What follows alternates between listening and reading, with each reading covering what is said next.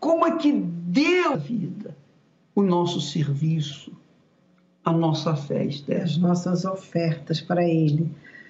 A intenção, qual o seu coração, por que você está oferecendo? Né? Tem algum interesse ou tem algo mais? Pois bem, quando nós passamos lá para o Novo Testamento, o apóstolo Paulo fala sobre o amor. Por favor, mude aí para o versículo de Efésios. Ele diz assim: E andai em amor, falando para a igreja. Agora nós estamos no Novo Testamento. Milhares de anos passaram e agora o apóstolo Paulo dirigido pelo Espírito Santo, diz para a igreja, os cristãos de Éfeso, e andai em amor como também Cristo nos amou e se entregou a si mesmo por nós. Quer dizer, Jesus se entregou a si mesmo, que ele é Deus, ele é o filho de Deus, ele é Deus. Ele se entregou por nós em oferta e sacrifício a Deus em o quê? Cheiro suave. que quer dizer, Jesus veio ao mundo como o filho do, do Deus vivo e ele foi sacrificado, ele foi morto no Calvário Porém, aquele sacrifício que era doloroso para ele, aquele sacrifício fez exalar um suave cheiro para Deus Pai. Mas espera aí, quer dizer que o Pai se agradou daquele sacrifício de Jesus? Sim, exatamente. O sacrifício do Senhor Jesus para nós humanos foi algo aterrorizante, não é? Quem viu e quem sabe e quem considera aterrorizante. Porém, para Deus Pai, para o Deus Pai, que agradou em moê-lo, aquele sacrifício foi oferta, oferta de sacrifício em cheiro suave. Deus aspirou aquele sacrifício como cheiro suave, como era feito lá no Velho Testamento, nos sacrifícios de animais. E por que que Deus aspirou o cheiro suave do sacrifício do filho dele? Porque o sacrifício do filho dele iria gerar outros filhos para Deus, porque Deus só tinha um filho um único filho. E a partir de Jesus, e quem crê no Senhor Jesus de verdade, torna-se também um cheiro suave para Deus. Cumpre-se o lei, a lei, né? Dá, recebe. Deus deu o filho dele e recebeu muitos outros. Exatamente isso. Então, para ele era suave, é, bem-vindo, né? Aquele cheiro bem-vindo que vai me trazer muitas coisas boas.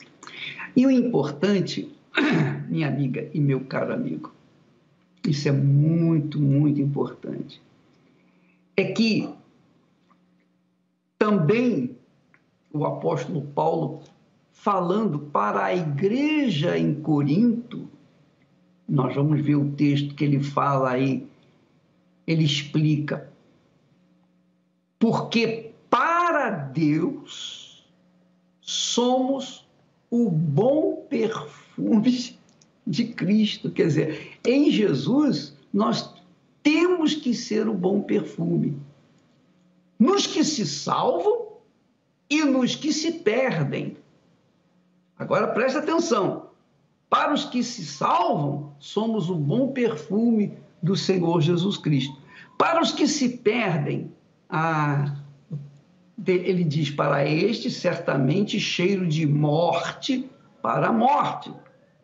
mas para aqueles que são salvos, cheiro de vida para a vida. Deixa eu explicar para você isso aí. É muito importante. Veja só, Esther. A pessoa, quando é lavada, ela está limpa, né? Então, se a pessoa recebe Jesus, é perdoada, então ela está limpa dos seus pecados. Então, é aquele que não tem, continua sujo, não cheira bem, né? Pois é. Então, quando uma pessoa, você falou aí, está suja, então ela cheira mal. Você sente quando a pessoa está suja, cheiro de sovaco. É ou não é debaixo do braço? Sim ou não? Então você sente um mau cheiro e você quer ficar fora, quer se separar. Mas quando a pessoa tem o perfume, ou é o perfume de Jesus, ou, ou exala um perfume, um perfume, então ela atrai a atenção das pessoas, das outras pessoas. O bom perfume atrai as outras pessoas. Deseja ficar perto. É, e gosta, né? Mas o mau perfume, as pessoas querem o quê? Se separar, se querem sair, se afastar. Então, amiga e amigo, nós somos, você, eu, a Esther, nós somos ou o bom perfume de Jesus neste mundo, ou nós somos o mau perfume, ou melhor, o, cheiro ruim, o cheiro ruim e cheiro de morte, o cheiro de sujeira desse mundo. Isso depende do que nós exalamos na nossa vida cotidiana, na nossa conduta, na nossa conduta, na nossa palavra verdadeira, na nossa sinceridade, nós falamos muito sobre sinceridade, na nossa vida em comum com outras pessoas, no nosso casamento, por exemplo, especialmente no casamento, porque no casamento não há como esconder o que você é ou deixa de ser. Não há como esconder. Você vê, sente a presença de Deus, ou sente o perfume de Jesus, ou sente o cheiro da morte.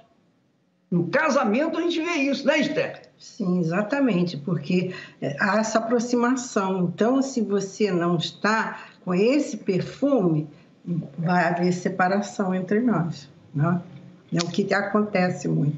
Então, às vezes a pessoa diz assim: o bispo, eu recebi o Espírito Santo, poxa, foi maravilhoso, graças a Deus, ó, eu senti isso, eu senti aquilo, é, eu falei em línguas, etc. Muito bem. Como é que a gente vai saber se o Espírito que ela recebeu é o Espírito Santo ou é o Espírito imundo, enganador? Como é que a gente vai saber? Pelo cheiro que ela vai exalar que quer dizer a sua vida, o seu testemunho, não só na igreja, porque dar testemunho na igreja é fácil. Você ter uma conduta ilibada na igreja, ah, não tem nenhum valor. Isso já é uma obrigação sua. E você vai esconder se você não for uma pessoa de Deus. Se você for uma pessoa de Deus, você vai ter uma conduta ilibada, ética, uma conduta in, é, honrada, seja na igreja, seja em casa, seja na rua, no trabalho, em qualquer lugar, em qualquer circunstância, você é aquilo que é. Se você tem o perfume, se você é o perfume de Jesus, o bom perfume de Jesus, você vai dar testemunho de que você realmente é de Deus por quê? Porque a sua maneira de ser, a sua conduta, não é o seu comportamento, vai fazê-la ou fazê-lo diferente das demais pessoas que não são o perfume do Senhor Jesus. Principalmente na família, na casa. Eu lembro que uma vez eu fui na casa de uma amiga, então ela conosco era muito educadinha, assim, senhora, muito prestativa. Mas um dia eu fui na casa dela, assim que eu precisei ir rapidamente, nem avisei. Quando eu chego na porta, ela estava gritando com as filhas, mas uma, uma coisa horrível. Falei, meu Deus, é, essa casa é dela mesmo, é a casa dela, porque era, era uma gritaria. Eu falei, meu Deus, que, como que ela é conosco é uma coisa e na família é outra? Quer dizer, em casa você tem que ter esse perfume também. Pois é. Então, você, amiga e amigo, presta muita atenção no que eu vou dizer de acordo com a palavra de Deus. Não é meu pessoal, não é a palavra de Deus. Quando uma pessoa tem o Espírito Santo, ela é uma pessoa equilibrada. É uma pessoa temperada, é uma pessoa que não está nem dado para um lado nem para o outro, ela é temperada. Por quê? Porque o Espírito Santo faz a pessoa viver uma vida equilibrada, de equilíbrio.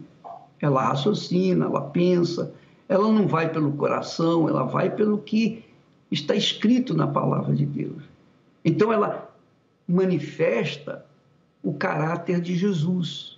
Ela manifesta o caráter de Jesus porque ela é verdadeira, ela honra os seus compromissos, ela honra a sua palavra. Ela fala para você: olha, amanhã às sete da, da noite nós vamos encontrar lá na igreja. Então, sete da noite ela está lá esperando aquela pessoa que ela marcou. Por quê? Porque ela é uma pessoa da verdade e ama a verdade. Ela é uma pessoa que faz, que cumpre com a sua palavra. Ela é verdadeira, porque ela é o bom perfume do Senhor Jesus. Agora, se por acaso ela marca sete horas e chega mais tarde, eu sei que há, às vezes, contratempos, que houve um problema, um acidente, ela não pode chegar na hora. Mas não é o costume dela. Ela chega na hora, ela chega antes da hora para não faltar com a outra pessoa. Então, amiga e amigo, nessas pequenas atitudes, a gente vai demonstrando o que é o perfume do Senhor Jesus ou o que não é o perfume de Jesus. Porque se a pessoa é falta no seu horário, está sempre descumprindo a sua palavra, está sempre devendo os outros, está sempre e fugindo dos outros. Quando a pessoa tem um comportamento, comportamento que contraria a palavra de Deus, é óbvio que essa pessoa não está exalando o perfume de Jesus, ou seja, não tem o Espírito Santo. O Espírito Santo é o perfume que nós temos. O Espírito Santo é o perfume que os que são batizados têm, carregam consigo, onde quer que esteja, em casa, no trabalho, na rua, qualquer que seja o lugar. Por quê? Porque são pessoas seladas com a mente do próprio Senhor Jesus. Então, amiga e amigo, veja isso. Você pode enganar a todo mundo, mas se você usa um perfume comprado aí na, na rua e, e tenta maquiar o seu caráter, então é óbvio que você está sendo fingida, hipócrita, e Deus não aceita esse tipo de coisa.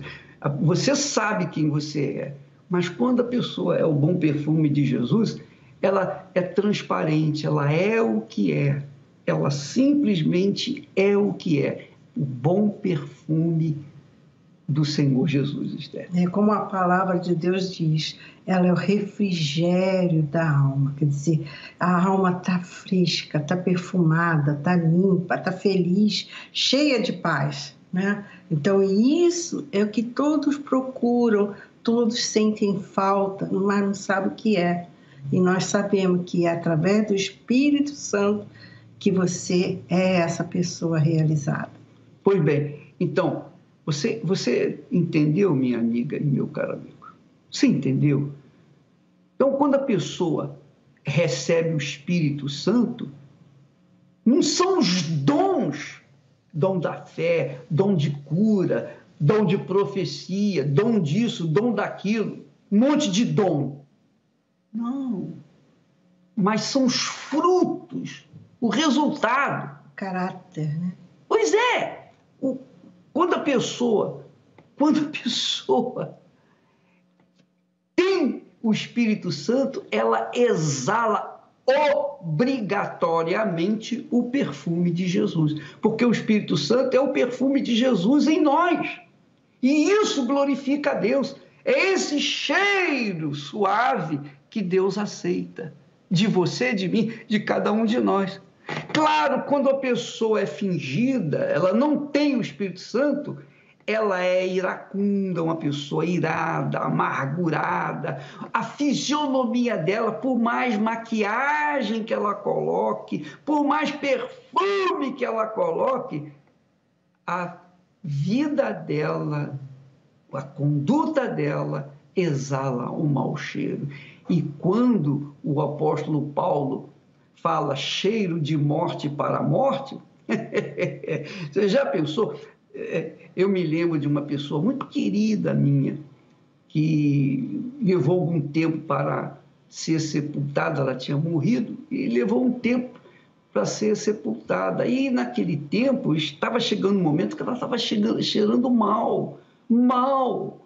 Mas é horrível o cheiro, é horrível o cheiro da pessoa que morreu e que não foi enterrada aí, depois de, de, certas horas, né? Porque é um, é, um, é um fedor desgraçado. Então, Paulo fala isso. Para os que são salvos, o bom perfume de Cristo, mas para os que não são, ao cheiro de morte para a morte. Qual é a sua situação? Por favor, não olhe para Beltrano Ciclano, ah, mas fulana fez isso, fulano faz aquilo. Eu... Você não pode olhar para ninguém, você tem que olhar para si. Se você quiser, se você quiser, quando você quer sair, quer colocar, uh, se apresentar numa festa, etc, etc, você vai casar, você, você se arruma a si próprio, você não fica olhando para os outros. Você vai diante do espelho e coloca isso, coloca um monte de apetrechos para você se apresentar diante das outras pessoas. Quando você se avaliar, não olhe para os outros, não, minha amiga, olhe para si, veja-se no espelho, avalie o que há dentro de você. Avalie se realmente o que você tem é o perfume de Jesus? Você exala o perfume de Jesus ou você exala o cheiro da morte? Porque nós temos visto aqui aquelas pessoas que dizem assim: ah, eu odiava a Igreja Universal do Reino de Deus, mas um dia eu fui levado lá e quando eu cheguei na porta, aí veio uma obreira com um sorriso enorme, dizendo para mim: Oi, Fulana, oi, como é que você vai? Mas assim, toda solícita, com um, um ar, um perfume, um aroma, um, uma, um jeito todo especial para tratar uma pessoa que sequer ela conhecia mas ela sabia que aquela criatura estava sofrendo. E ela, aquela que estava sofrendo, foi impactada com o bem-vindo daquela obreira, né, Esther? É, perceber que o espírito que a pessoa está, ela, ela exala essa presença de Deus de tal forma que quem não tem sente logo uma diferença enorme. Né? Então foi isso que, que nós temos visto muitas pessoas contarem, porque eles vêm de um lugar que só tem intriga, só é, interesses, é, rejeição, e quando encontra um ambiente cheio de paz, de amor, de, de dedicação, a pessoa é cativada por aquela fé, né? por aquela, aquele perfume, aquela vontade de estar naquele lugar. Né? É, por isso, o, o apóstolo, o Espírito Santo, através de Paulo, diz: somos o bom perfume de Cristo. E veja bem, como é que eu sei que você tem o Espírito Santo ou não?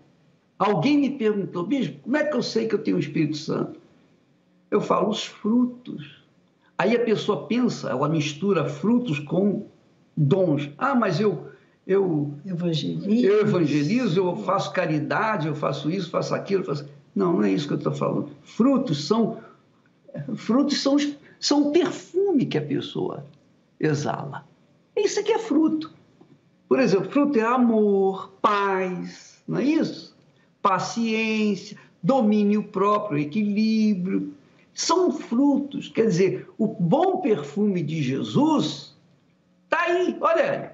Amor, gozo, paz, longanimidade, benignidade, bondade, fé, mansidão, temperança, que é o, o equilíbrio. Então, você verifica, amiga e amigo, que uma pessoa é selada com o Espírito Santo quando o perfume que ela exala é o perfume do Senhor Jesus, que é o Espírito Santo.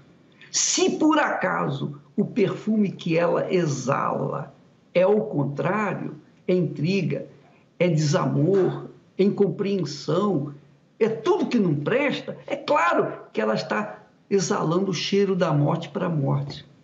Então, ou você é o bom perfume do Senhor Jesus, ou você é o cheiro da morte. Ou eu sou o bom perfume de Jesus, ou eu sou o cheiro da morte. Isso não tenho dúvida. E, por favor, preste atenção: eu não sou o bom perfume de Jesus quando eu estou aqui diante das câmeras, falando com você. Não, minha amiga.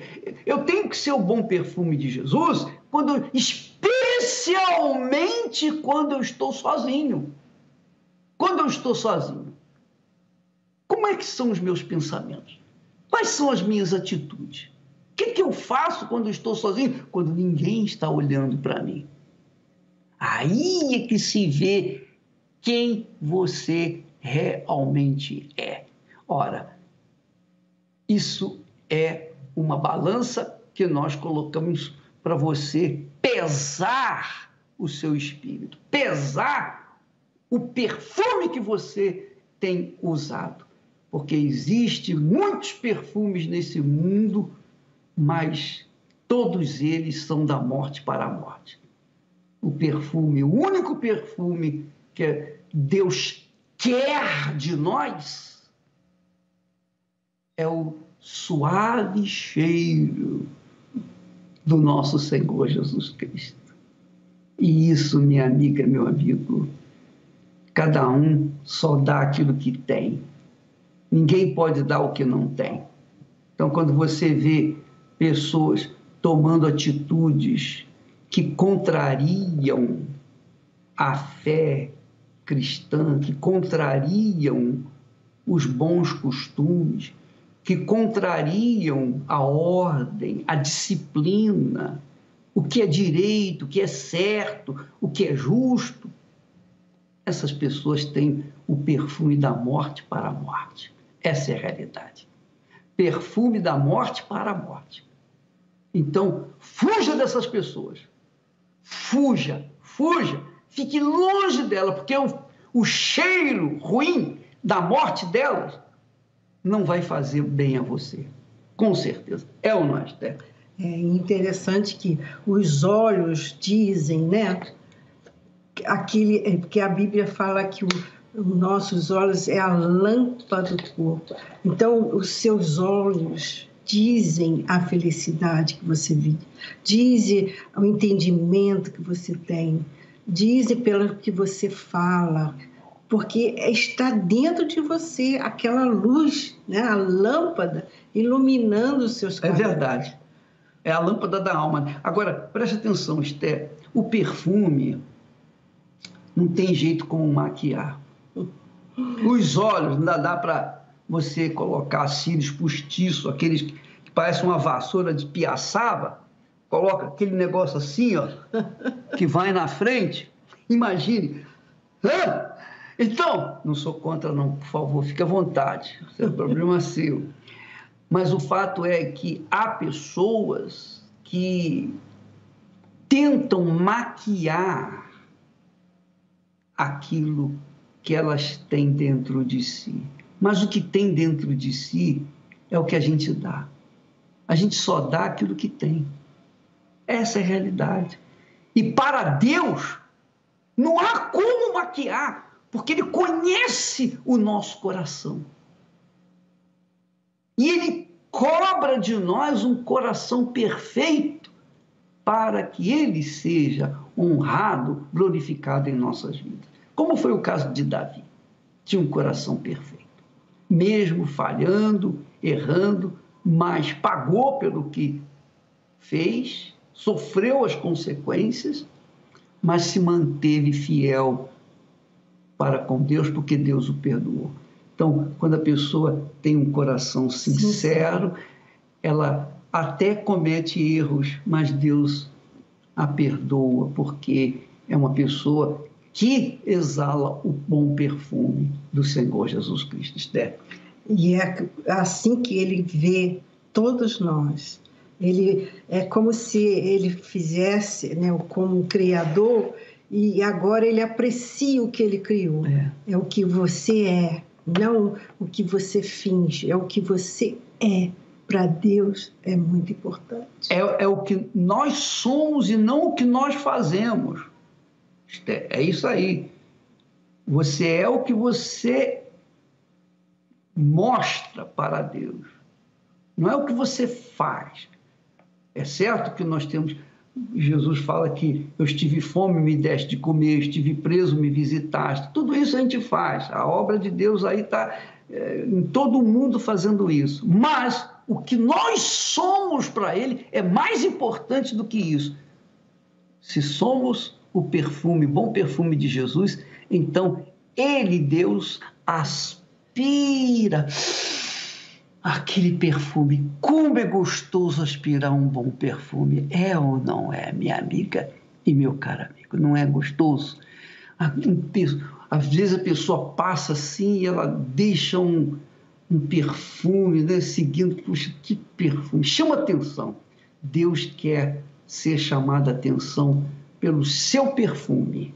Não o perfume comprado nas lojas, mas o perfume do seu caráter que é o Espírito Santo.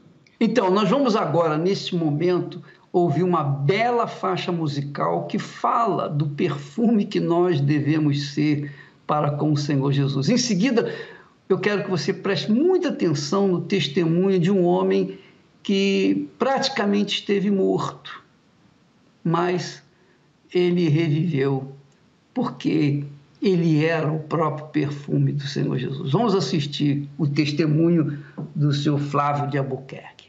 Graças a Deus.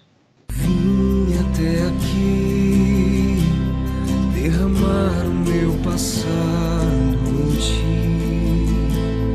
Vim banhar os pés que andaram por aí, sem carinho receber.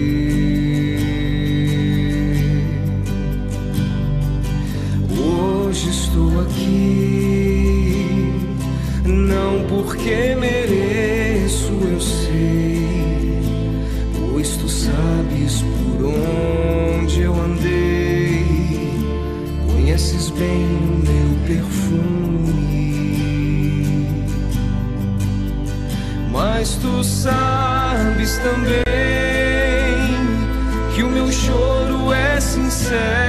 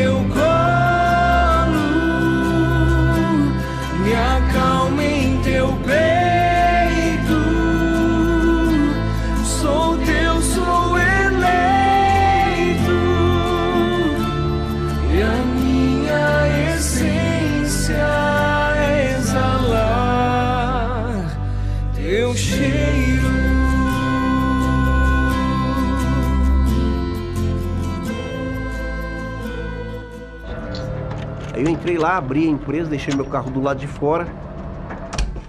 Quando eu fui para ir para a sala, já comecei a tomar os tiros. E aí apaguei. Meu nome é Flávio de Albuquerque, tenho 60 anos, sou primeiro sargento da Polícia Militar. Ao chegar na igreja, eu vim com uma série de bagagem. Dois relacionamentos destruídos, casados e divorciados, e doente com enfermidade, bronquite. E eu tinha uma vizinha que via a minha falta de ar, o desespero, que nem bombinha resolvia. Ela me fez esse convite para a Igreja Universal. Eu falei, vamos. E lá chegando, eu cheguei numa sexta-feira. A primeira oração de descarrego foi excelente, eu já me senti leve. Aí eu já vi a mudança na minha vida. Os dias foram passando, comecei a buscar de quarta, de domingo, e eu comecei a me sentir cada vez melhor, mais leve, mais tranquilo. Tudo bem na minha vida, recebi a cura, poxa, maravilha. Aí teve um tempo que eu falei, poxa, tô tudo bem, até a vida financeira tá bem. Aí o que aconteceu? Eu comecei a não ir menos na igreja. Comecei a não ir na igreja até parar de vez, aonde eu encontrei a minha futura esposa. Aí eu fiquei meio preocupado de acontecer que aconteceu com os outros casamentos, que eu já tinha perdido dois, não queria perder de novo. E aí comecei o que? Eu fui primeiro na igreja, comecei a orar nas madrugadas, comecei eh, a me entregar mais, eu comecei a largar as coisas que me agradavam do mundo, eu comecei a me isolar do mundo e ficar mais para Deus. Comecei a me sentir mais forte, mais forte, aí eu não quis mais sair.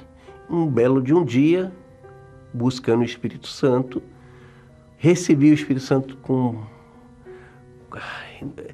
é difícil explicar, é uma alegria constante no seu coração. Fui levantado a obreiro, firme de obreiro, depois minha esposa foi obreira também, aí o meu filho também obreiro, e foi uma benção em casa. E eu com a minha vida de policial militar também trabalhando. Um belo de um dia fui convidado a uma empresa que é amiga da gente a buscar é, de Natal. Aí como o meu filho de 13 anos era grandão, forte, aí eu levei meu filho para comigo. E como lá o menino estava de folga, ele me deu a chave da empresa. Como é meu amigo, ele podia entrar lá a hora normal, que é amigo. Aí eu entrei lá, abri a empresa, deixei meu carro do lado de fora. E nisso ligam o interfone e fala, ó, oh, rapaz, seu carro tá com o vidro quebrado pelo interfone. Falei, ainda falei pro meu filho, pô, tá meio esquisito. Como é que o meu, meu não tocou alarme nada, mas eu vou lá, fica aí. Aí fui lá fora, o vidro estava inteiro. Aí eu vi o cara de ré. Quando eu fui para ir para a sala, já comecei a tomar os tiros. Então, a sensação do, do primeiro tiro que eu tomei é como se eu fosse levasse uma pedrada na nuca. Aí depois aí eu saquei da minha arma para me defender, para não ser morto logo ali. Só que eu não tinha visão nenhuma. Quando a, o projétil bateu na, na, na, minha, na minha nuca, eu fiquei é, tudo claro, clarão, não consegui enxergar na, nada. Depois o, o, outro tiro eu também não senti, porque é, o primeiro tiro entrou na nuca, aqui na nuca do lado esquerdo, e foi que fazendo estrago, foi estilhaçado a, as munição. Então quebrou a mandíbula, onde a mandíbula arrancou todos os dentes de baixo e acho que dois, um de cima. Fez um estrago na mandíbula e no aparelho auditivo. O outro tiro eu tomei no peito, no peito, fraturou uma das costelas, atravessou o pulmão e saiu bem rente à coluna. E o outro foi no braço. Quando acabou os meus 19 tiros, parei. E aí parou também o tiroteio, onde eu me rastejei até na direção do meu filho, que eram uns, acho que eram uns 20 metros. E aí eu comecei a orar, meu Deus, mais uma vez eu te peço que o Senhor dê mais uma chance para mim. Ainda tenho meus filhos para criar, ainda são novos. Mas que seja feita a tua vontade, que o Senhor me perdoe se tem algum erro em mim, que o Senhor venha me perdoar. E aí apaguei. Espiritualmente falando, teve momentos ali na, na UTI, onde eu estava em coma, eu me sentia flutuando e eu vi o meu corpo lá e via os outros corpos também, as outras pessoas que estão por lá. A minha mente estava perfeita, estava consciente, estava com a consciência intacta e vendo perfeitamente as coisas que aconteciam espiritualmente. Uma sombra vinha na minha direção e eu falando: não, minha alma não te pertence. E eu via outras coisas, até nos últimos dias, aonde uma pessoa que estava do meu lado foi abraçado por uma sombra dessa e a pessoa começou a ficar desfigurada e sumiu tanto a alma dela como a, a, essa sombra. E aí eu voltei ao normal e consciente, eu estava ativo na mente. Só que quando eu voltei consciente, eu vi minha esposa. Aí eu falei, caramba, peraí. Falei, Eliana, aconteceu isso, isso, isso. Alguém morreu do meu lado? Morreu. Falei, poxa, Eliana, Deus mostrou tudo para mim. Que a mandíbula tá travada, a minha boca quebrou aqui, entrou dentro da, da boca e ficou só esse pedacinho. Eu não sabia que essa parte do rosto estava paralisado. E mesmo os médicos me desacreditando, eu ainda confiava em Deus. Eu tinha uma fé dentro de mim, uma certeza, uma convicção que, aquele, que aquela situação ia mudar. Por mais que eu passei as dificuldades, mas eu sabia que o Espírito Santo estava comigo. Por mais tortura que eu tinha de, de tomar remédios, injeções, ainda tinha o alívio do Espírito Santo dentro da gente. Passei muita dificuldade, mas o Espírito Santo me alegrava. Aí um mês, depois de um mês eu operei a, a mandíbula, aí começou a, o tratamento de recuperação. O médico falou que o meu ouvido lado esquerdo, pelos estilhaços, eu não poderia ouvir, mas eu, eles fizeram aquele negócio de barulho e tal. Eu falei, mas estou ouvindo. Falei, não, você está ouvindo do lado direito, é que está compensando. Eu falei, não, eu estou ouvindo perfeito. Aí eles fizeram os exames para ver se o que eu estava falando era verdade. Aí fizeram aquele negócio na, na salinha e verificaram que realmente eu estou ouvindo do lado esquerdo e direito. Depois de alguns meses já começou a mexer a boca, já comecei a abrir, já comecei a mexer a face, já comecei a, o nariz voltar ao normal, começou a boca também voltar. E assim foi a benção de Deus na minha vida. É, por mais que eu passei as dificuldades, mas eu sabia que o Espírito Santo estava comigo. O Espírito Santo se tornou mais forte em mim agora do que quando eu, quando eu entrei. Era muito belo quando eu recebi o Espírito Santo, mas agora parece que é muito mais. A gente pensa que o Espírito Santo só até ali, mas eu percebi que quanto mais as duras, mais o sofrimento, mais venha a mansidão do Espírito Santo na minha vida. Fazem 14 anos do acontecido dos tiros que eu tomei, estou aqui inteiro, buscando a Deus sobre todas as coisas. Quando eu falo a minha salvação, acende ainda mais em mim. Então eu creio. Eu não tenho medo de morte, não tenho medo de nada. Porque o que eu já vi, eu peguei como experiência para mim. Hoje eu faço o trabalho da UFP, que é o Universal Forças Policiais. E lá eu faço um trabalho de orientação e assim nós estamos todos os dias em oração, praticamente só para eles, para todos os policiais, seja guarda municipal, seja exército, marinha, aeronáutica, tudo que faz parte da nossa segurança, nós estamos lá para orar e quando precisar nós estamos à disposição. O mais importante de tudo que eu deixo para o meu filho não é os bens materiais não é a casa, não é o sítio, não é meu carro, não é nada. O que é melhor que eu tenho, que ele sabe disso, é minha fé com Deus. Tudo que eu faço é no altar, porque eu tenho um Deus vivo na minha vida.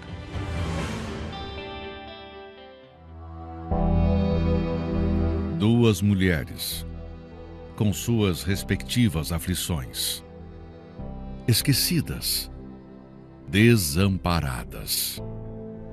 Ana, a estéreo. Tão dedicada à sua devoção a Deus. E mesmo assim, foi ele que te impediu de ter filhos. Por que não come? Por que tá tão triste assim? Você sabe por quê? E Agar, a estrangeira. Nós não vamos morrer aqui como todos indigentes. Mas, meu filho, não me deixa sozinha nesse mundo. Aparentemente deixadas de lado por todos, mas não por Deus. Ele vê o aflito. Ele veio me socorrer, mãe. O Deus do meu pai veio me socorrer, mãe. desamparou. E ampara aquele que o chama. Senhor dos exércitos, se de fato olhares para a aflição da tua serva e me deres um filho homem, eu o dedicarei ao Senhor por todos os dias da sua vida. Vai se chamar Samuel, porque ao Senhor o pedi. Neste domingo, 29 de outubro, o dia do Deus, olhe para mim. Às sete, nove e meia e às 18 horas, no Templo de Salomão, Avenida Celso Garcia 605, Brás, no Solo Sagrado em Brasília, QS1 Pistão Sul Taguatinga e em todos os templos da Universal.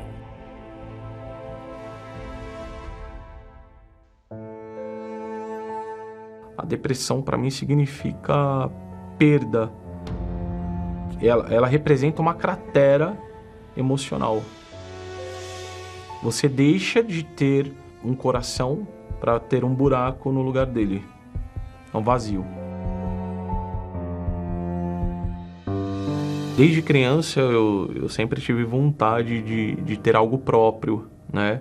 Eu venho de família que eles nunca aceitaram tra é, trabalhar para os outros. E então eu decidi é, juntar uma grana, almejando futuramente ter o meu negócio. E eu abri, eu tive e consegui executar esse sonho de ter um, um fast food. E assim se sucedeu. No início foi sucesso. Foi bem bacana, era um sonho realizado e eu não sabia, nunca soube administrar o meu dinheiro não conseguia administrar ele. Até porque eu tinha uma vida, é, essa vida era uma vida de farra, né? Eu começava saindo quinta, saindo quinta-feira e parava domingo, na madrugada de domingo para segunda, e, e, acabava ali é, gastando muito, que eram festas, eram baladas que exigia que você tivesse, que estivesse ali naquele momento bem apresentável, com roupas de grife, é, o meu negócio começou a afundar, declinar, de, degringolar a partir do momento que eu deixei ele um pouco de lado. Comecei a gastar mais do que eu podia, né? E além disso, também deixar, comecei a deixar mais o meu negócio nas mãos de funcionário, porque muitas das vezes eu trocava ah, o evento, a festa eh, com esses, com estes amigos e, e o comércio acabava ficando sozinho, sem um administrador de fato e de verdade ali para estar à frente. Faliu, faliu. Pouco mais aí de um ano e meio, aproximadamente quase dois anos, fechou as portas e, e eu fiquei absolutamente sem um real no bolso. Perdi tudo, carro, tudo, e ainda absorvi dívidas. A primeira coisa quando você perde o dinheiro que você não tem mais o status e o poder né, do dinheiro, o poder aquisitivo que você tinha, as, são os falsos amigos, são os primeiros a irem embora. O que te sobra de fato de verdade são os seus pais. E eu voltei a morar com os meus pais e aí eu tive um início de depressão. Eu não sabia o que era depressão, não sabia. Para mim sempre foi é, frescura. O primeiro sintoma foi eu quando eu me isolei de tudo. Eu me tranquei literalmente no meu quarto e lá eu ficava. Eu eu só saía do quarto para almoçar. A depressão ela teve vários passos, vários processos, aliás. É, o primeiro dela foi ter a crise de ansiedade e trocar a noite pelo dia. Para se ter ideia, eu ia dormir 10 e meia, 11 horas da manhã e almoçar, acordava para almoçar às 5 horas da tarde. Com essa crise de ansiedade, eu comecei a, a comer muito, descontar na comida, o qual eu, eu, eu cheguei a engordar aí praticamente quase 45, 50 quilos. Eu cheguei a pesar quase 140 quilos. Para a altura que eu tenho, é, para a altura que eu tenho e, e e chegar a pesar, a, a chegar nesse peso, começou a afetar minha coluna. Eu não tinha mais a, a, a mobilidade ali fácil, né? O próximo passo dessa depressão ela evoluiu para síndrome do pânico. Por exemplo, eu cheguei ao ponto de ir fazer uma entrevista, passar com o RH, é, eles mandarem para a diretoria, ao ponto de chegar na diretoria e eu não conseguia entrar na sala. Eu saí correndo, igual um maluco, passar pela portaria, entrar no estacionamento, descer igual um doido e sair correndo para ir para casa. E, e, o pessoal do RH me ligando, o que, que aconteceu, você está bem? Aconteceu alguma coisa na sua casa? E eu desligava e não queria saber de nada. E aí, a partir daí, então, eu decidi que não ia procurar mais recolocação no mercado de trabalho. Que eu iria vegetar. E sozinho, eu comecei a beber, ter criar o hábito de beber. Por exemplo, eu cheguei a um ponto é, de 10 e meia a 11 horas da manhã, muito louco, bêbado. Acho que faltou coragem para cometer suicídio. Mas a minha única esperança que eu tinha era de, de amanhecer morto. Por não ter condições financeiras de arcar com as custas ali de, de um médico, um psicólogo, um psiquiatra, é, e não ter mais nenhum convênio médico, né, um plano de saúde, eu decidi sucumbir ali né, os meus medos, as minhas vontades e acabei tomando remédios antidepressivos por conta própria. Eu tomava ele, eles constantemente, que eram remédios que dariam ali um alívio para uns certos momentos do dia. Quando passava o efeito, a rea... ele, eh, digamos aí que voltava 10 vezes mais. É, minha mãe está mais de 30 anos dentro da igreja e ela, por ver eu naquela situação, ela, digamos assim, ela me evangelizava o tempo todo, falando de Deus, não sendo bitolada, sendo chata, constante, mas ela foi constante em propósitos. E eu cheguei na igreja e falei: "Ó Senhor, preciso de ajuda. Eu preciso que o Senhor se faça presente dentro de mim.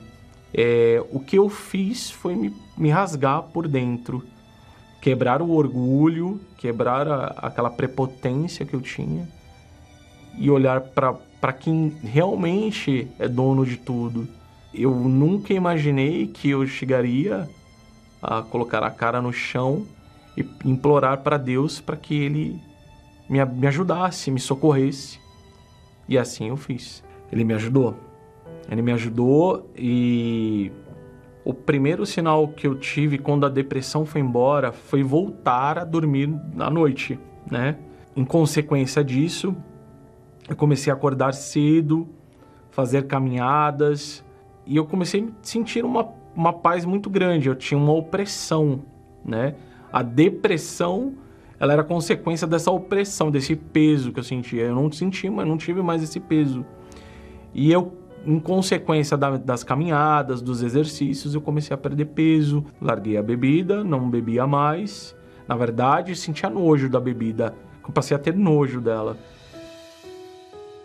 Quando eu estava buscando ali o Espírito Santo, eu o, o foco era somente ele.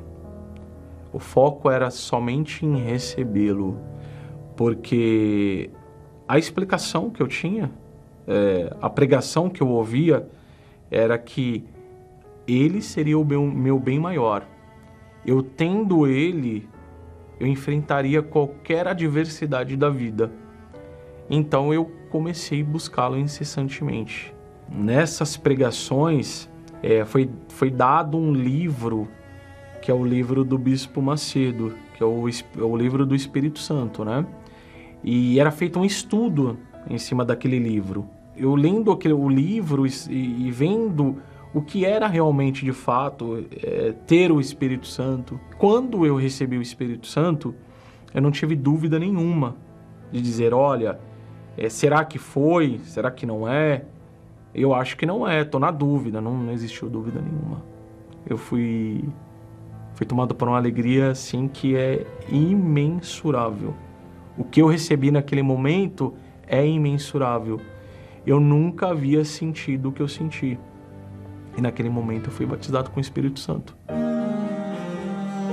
essa vontade de viver, essa força que, que eu recebi de fato, de verdade, ela perdura até hoje. Hoje eu tenho uma vida totalmente diferente daquela que eu tinha. As atitudes que eu tenho hoje, diferentemente do passado, são, são atitudes pensadas e planejadas por Deus. É, eu não tenho ansiedade é, para ter algo que vá atrapalhar a minha vida espiritual. Por exemplo, algo que eu vá fazer com mentiras, algo que vá me beneficiar em não ter um benefício espiritual em si. Para uma tomada de decisão de negócio, hoje, eu sempre ajoelho, oro, eu consulto a Deus. E essa felicidade, essa calmaria, essa, é, é, esse gozo, isso que jorra dentro de mim, é, é, é o 24 horas. É o Espírito Santo. Sábado que vem nós estaremos de volta com vocês aqui nesta programação, como de costume. Deus abençoe a todos em nome de Jesus. Até a próxima. Se você quer ganhar, tem que saber perder. Vencedor, tem que aprender a sofrer.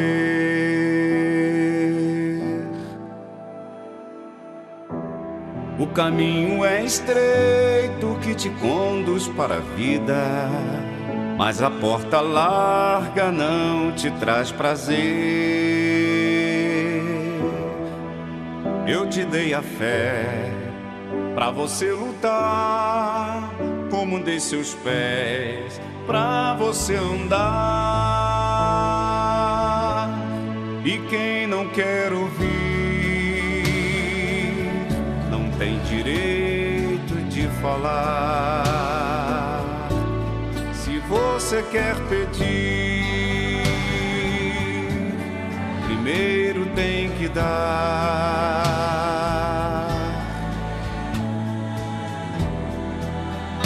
Uma semente boa numa terra fértil nasce, e se bem regada vai frutificar.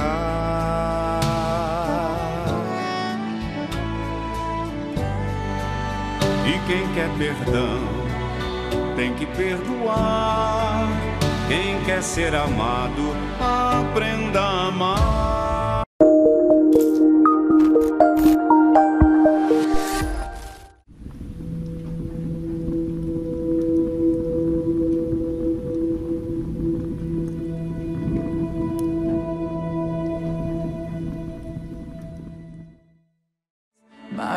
Regrets and all my shame like gravity.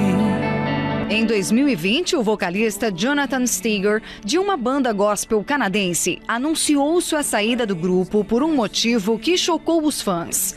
Segundo Jonathan, ele deixou de acreditar em Deus. O cantor desabafou sobre a polêmica em um post nas redes sociais, que posteriormente foi excluído de seu perfil atual. Na postagem, Jonathan relatou o seguinte. Havia coisas que simplesmente não faziam sentido para mim. Se Deus é todo amoroso e todo poderoso, por que existe o mal no mundo? Ele não pode fazer nada sobre isso. Ele escolhe não fazer. Na época, um músico explicou aos fãs que, enquanto era vocalista da banda gospel, de fato acreditava em tudo que cantou, mas que passar por dificuldades em sua vida e ver outros sofrendo abalou sua fé. O vocalista deixou de acreditar que Deus estaria olhando por ele e por muitos outros. Mas será que de fato Deus nos abandona? Bessel van der Kolk, um neurocientista e estudioso da Universidade de Harvard, em 2006, realizou um estudo para tentar responder esta pergunta. O pesquisador analisou milhares de sobreviventes de situações traumáticas, como acidentes, terremotos, abusos e terrorismo. O estudo identificou um fenômeno que, traduzido para o português, é definido como a Síndrome do Esquecido por Deus. Sensação de abandono divino diante do vazio na alma provocado por diferentes traumas. Quando alguém perde a esperança na humanidade e geralmente não encontra mais sentido para a vida. A pesquisa americana ainda definiu a sensação de sentir-se abandonado por Deus como um dos maiores sofrimentos do ser humano.